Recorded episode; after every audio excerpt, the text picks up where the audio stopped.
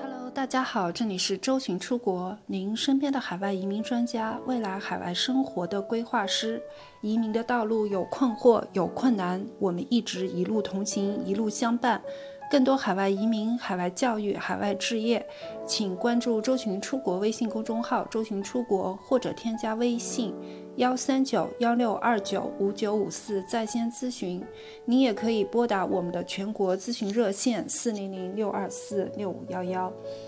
呃，伴随着澳大利亚2018到19财年这个尾声的到来呢，南澳州政府在昨天它是暂停了这个技术技术移民类别190489的这个州担保申请通道之后呢，呃，今天也是再次发出了官宣。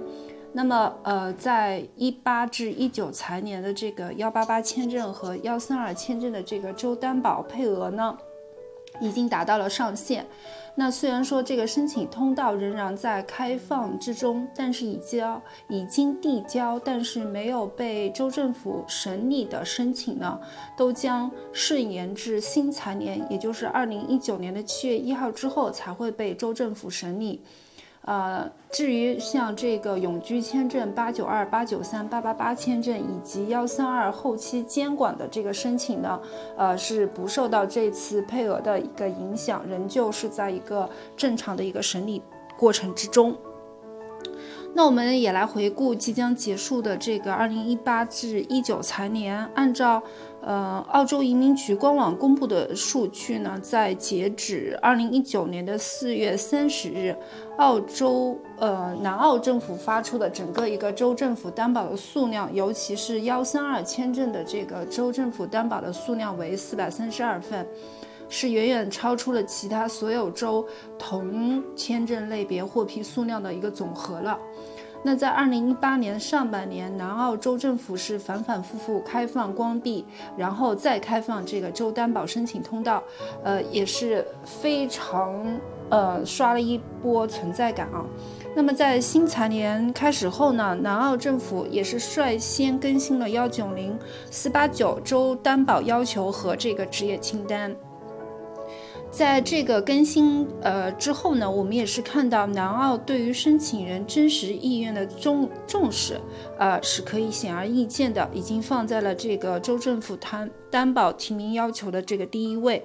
同样，对于幺八八幺三二商业投资类申请人，南澳政府也明确表示了需要申请人，呃，先访问南澳大利亚才有资格获得提名。没有访问过南澳的申请人将被拒绝州政府提名。必须在申请提名时提供，呃，访问南澳进行了商考的一系列证据。要收集的信息包括访问的日期和持续时间，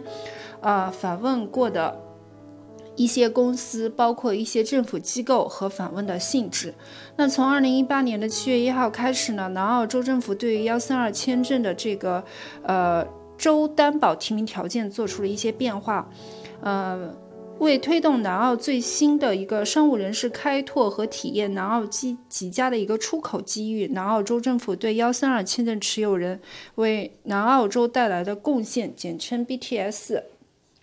那么将根据持有人的年龄、声音类型以及地点的不同发生变化。南澳州政府的邮件呢，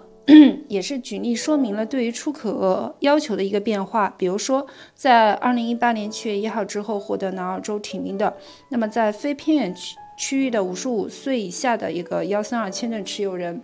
出口南澳产品与服务的总出口额至少为六十万澳币。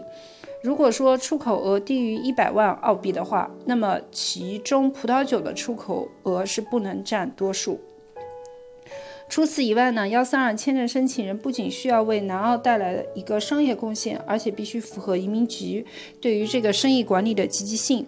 真实性和可持续性的一个要求。申请者在南澳的生意必须在签证颁发后的头两年内满足，呃，至少。一项要求，南澳州政府呢，它是规定申请人在登陆后的三个月内需要和州政府取得联系，并且每六个月要到南澳州政府报到并汇报项目或生意的情况，也需要每六六个月，也就半年时间啊，把项目或生意的这个资料上传到网站，以供州政府存档查询。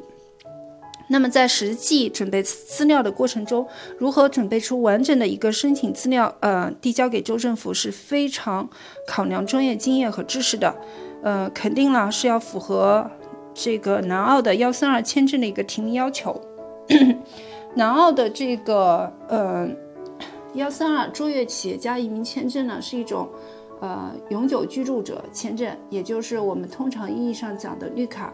是颁发给澳大利亚州州政府或者领地政府担保的一个成功经商人士，适用于想在澳大利亚做生意的天才经商人士。那么这个签证呢，是允许申请人在澳大利亚建立一个新的生意。